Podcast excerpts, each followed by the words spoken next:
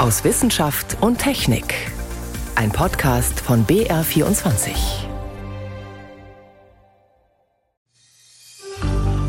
Wenn ich die Bilder sehe, kriege ich Gänsehaut.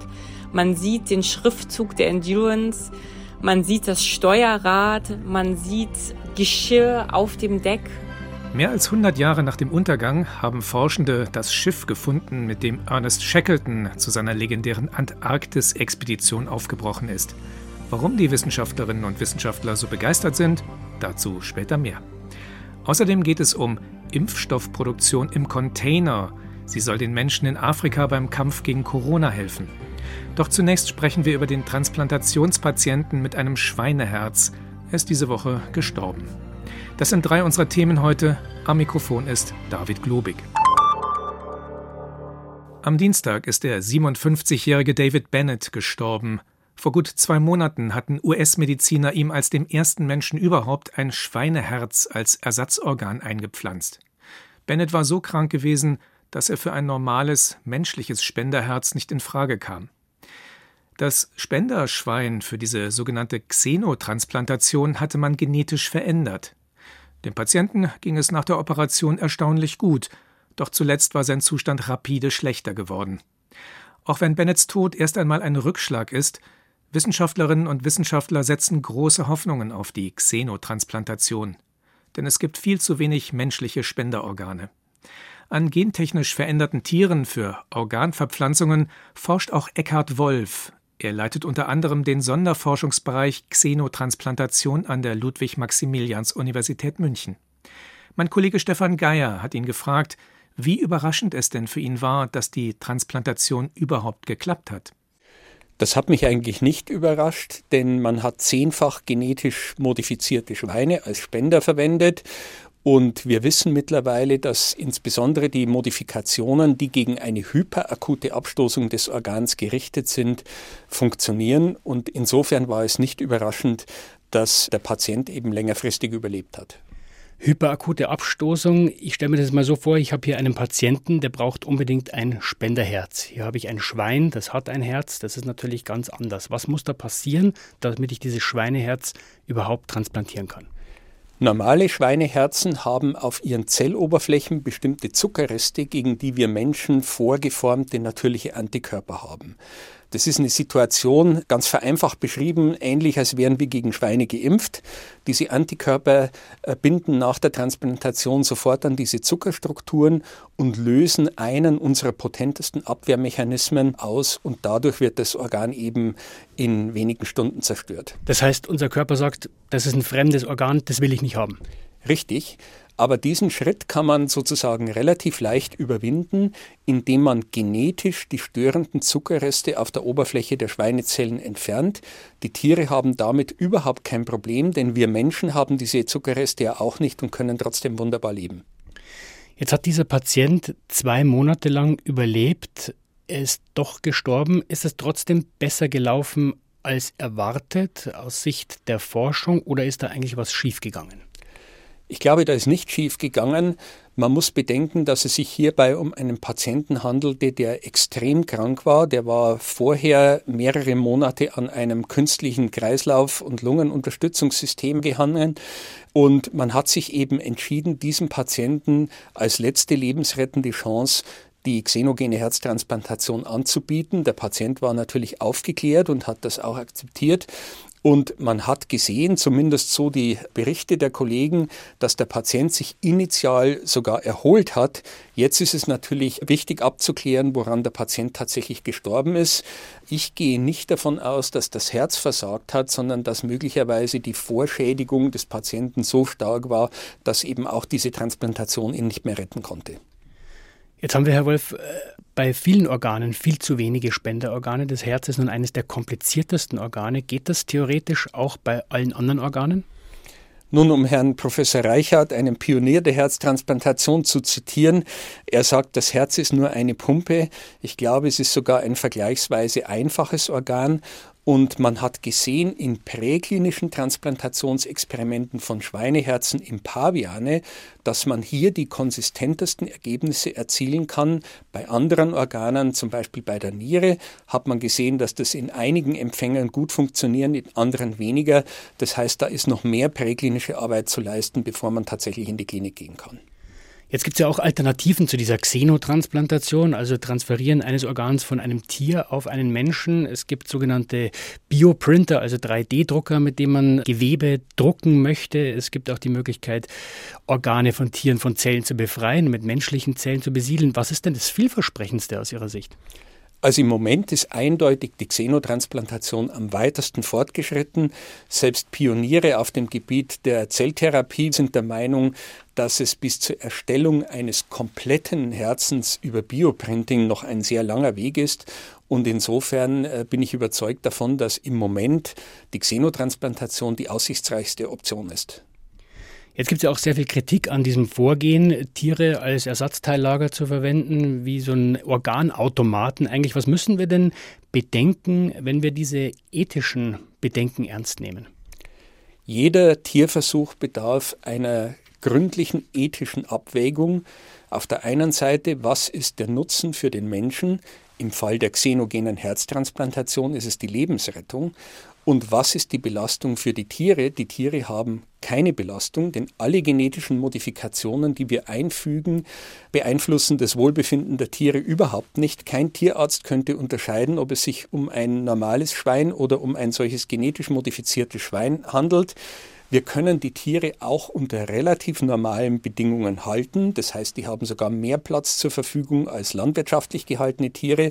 Der einzige Unterschied ist eben, dass wir äh, die Luft filtern müssen, dass das Futter speziell behandelt werden muss, um eben sicherzustellen, dass keine Infektionen von den Schweinen übertragen werden können.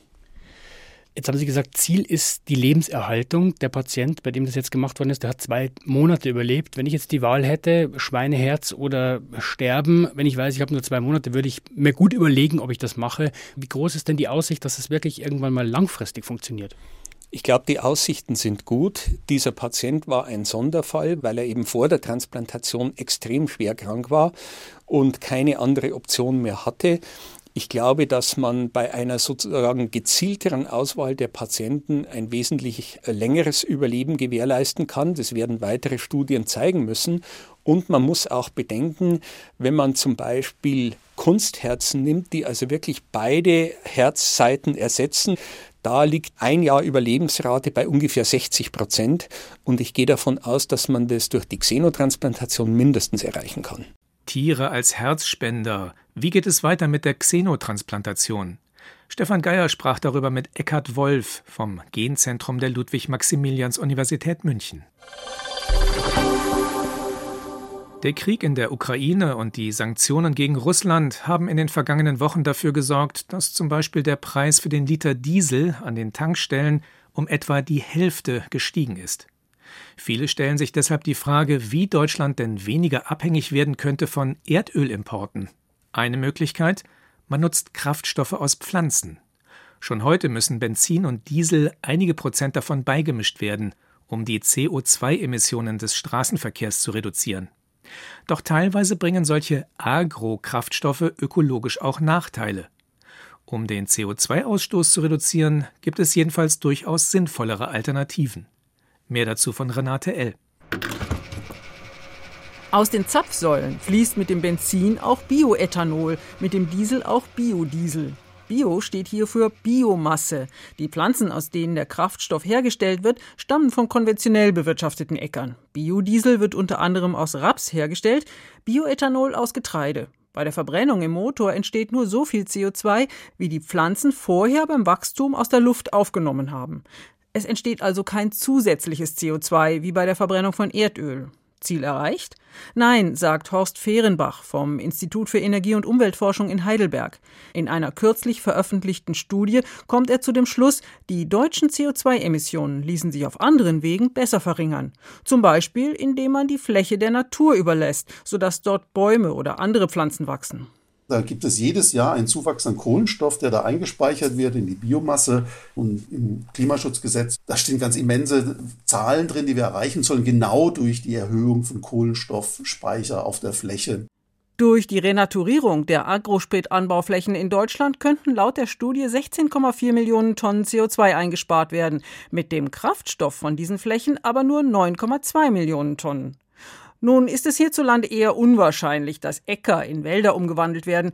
Deshalb macht Horst Fehrenbach noch eine andere Rechnung auf. Wie viel Fläche brauchen wir denn, um ein Elektrofahrzeug, das gleiche Modell, nur in Elektro, die gleiche Strecke zu fahren, die man mit dem Biokraftstoff eben leisten kann, der da vom Acker kommt. Und die Zahl ist eben erstaunlich. Das sind dann nur noch drei Prozent, die sie an Fläche brauchen. Die Solarenergie, die PV-Module sind eben sehr, sehr viel flächeneffizienter. Die 97 Prozent eingesparte Fläche könnte man immer noch für die Renaturierung nutzen oder auch für den Bioanbau. Im Vergleich zum konventionellen Anbau erzeugt der weniger CO2, braucht aber mehr Fläche. Noch dazu zeigen Experimente, unter den großen Solarmodulen können Pflanzen wachsen, zum Beispiel Gemüse. Man kann die Flächen also doppelt nutzen. Aber es geht ja nicht nur um unsere Äcker. Biokraftstoff kommt zu über 80 Prozent importiert aus dem Ausland.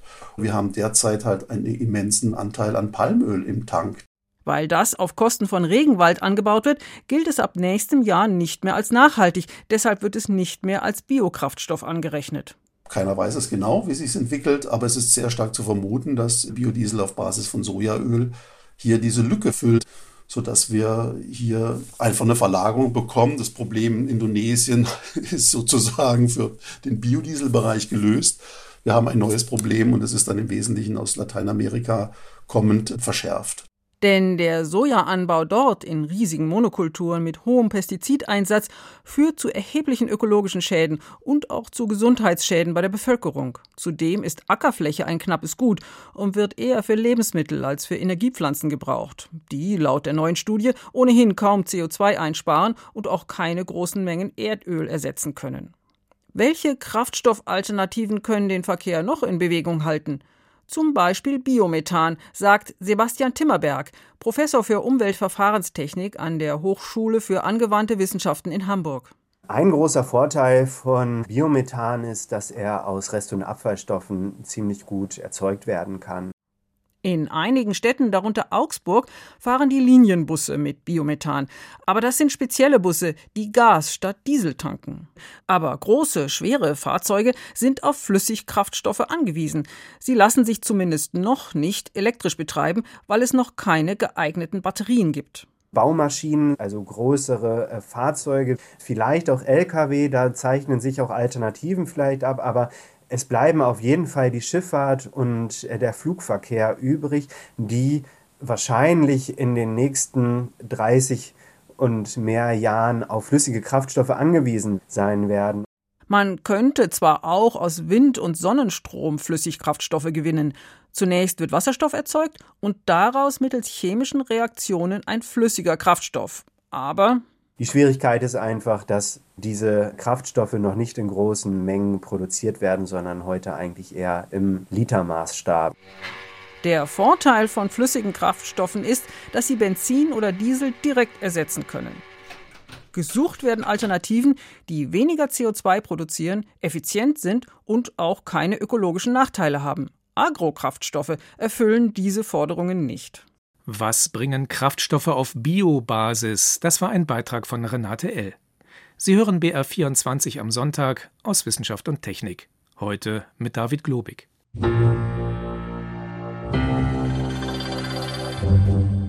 In Deutschland sind gut drei Viertel der Gesamtbevölkerung inzwischen durch eine Covid-19-Impfung gegen das Coronavirus grundimmunisiert.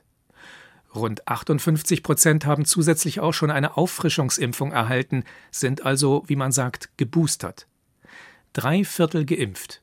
Da ginge schon noch mehr, aber immerhin. Auf dem afrikanischen Kontinent sieht die Lage leider dramatisch anders aus. Anfang März war nicht einmal einer von neun Menschen vollständig gegen das Coronavirus geimpft. Und die reichen Länder tun immer noch viel zu wenig, um das zu ändern. Im vergangenen Jahr ist nur jede hundertste Impfdosis nach Afrika geliefert worden. Jetzt macht die Mainzer Firma BioNTech einen neuen Vorstoß, damit Impfstoff auch vor Ort produziert werden kann. Helmut Nordwig berichtet. Container für Afrika, das ist der Plan von BioNTech. In denen steckt eine Standardausrüstung, mit der mRNA-Impfstoffe hergestellt werden können. Sie sollen schlüsselfertig geliefert werden, so wirbt das Unternehmen, einschließlich der Mitarbeitenden, die gleich mit eingeflogen werden sollen. Dass diese Menschen anfangs nötig sind, glaubt auch Stefan Becker von der Universität Marburg. Der Spezialist für Impfstoffe verweist auf die strengen Regeln bei der Herstellung. Das geht los von der Ausbildung der Mitarbeiterinnen bis zur Kontrolle der Stoffe, die verwandt werden für den Impfstoff und eine ganze Menge andere regulatorische Auflagen, die einfach erfüllt sein müssen, was nicht so einfach ist. Und deswegen glaube ich, dass man eine Impfstoffproduktion in Afrika, aber dass man dazu wahrscheinlich eine längere Zeit braucht, bis man das dann etablieren kann. Ärzte ohne Grenzen sieht das anders. 120 Firmen im globalen Süden seien selbst in der Lage, innerhalb weniger Monate mRNA-Impfstoffe herzustellen, würde BioNTech nur die Technologie offenlegen. Das lehnt das Unternehmen aber ab, anders als der Konkurrent Moderna, der jüngst erklärt hat, in vielen Ländern auf den Patentschutz zu verzichten. Tatsächlich ist es kein Hexenwerk, mRNA herzustellen, das kann im Prinzip jedes molekularbiologische Labor. Das ist dann aber erst der halbe Impfstoff, sagt Thomas Klimkeit, Experte für Impfstoffherstellung an der Universität Basel. Dann muss man diese mRNA, die von ihrer Natur her sehr, sehr instabil ist, stabilisieren, indem man sie in kleine Feldkügelchen einschließt.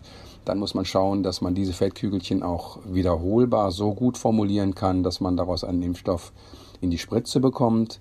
Und dann muss man zeigen, dass das Ganze im Körper funktioniert. Afrikanische Firmen könnten das auch, ist Thomas Klimkeit sicher, aber eben nicht sofort. Auch BioNTech spricht davon, dass eine Containerproduktion von Impfstoffen in Ruanda und im Senegal frühestens Ende 2023 beginnen kann.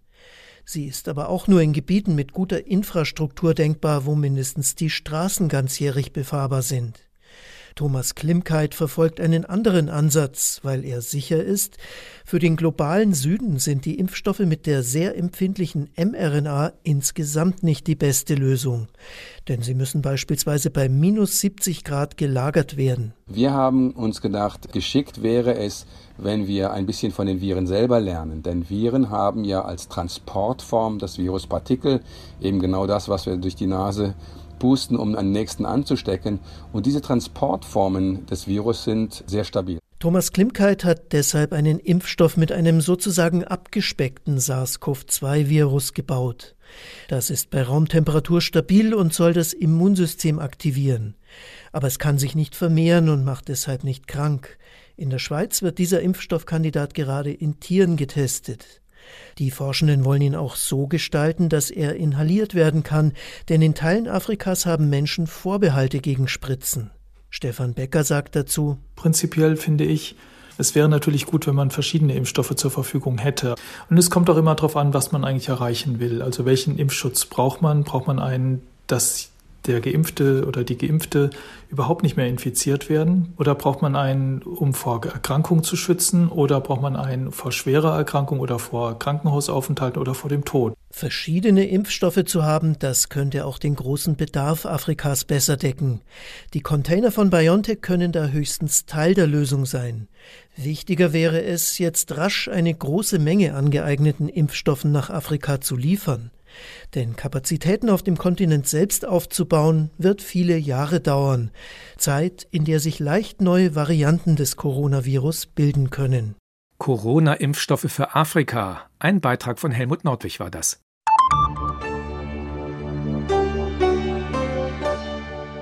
Temperaturen von minus 50 Grad Celsius und darunter, Wind, der mit über 200 Stundenkilometern über die Eisflächen fegt, solche Bedingungen machen Antarktis-Expeditionen zu einer Herausforderung.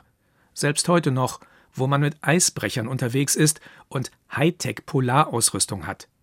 Vor über 100 Jahren gab es so etwas noch nicht. Und trotzdem machten sich Abenteurer und Wissenschaftler damals Richtung Südpol auf.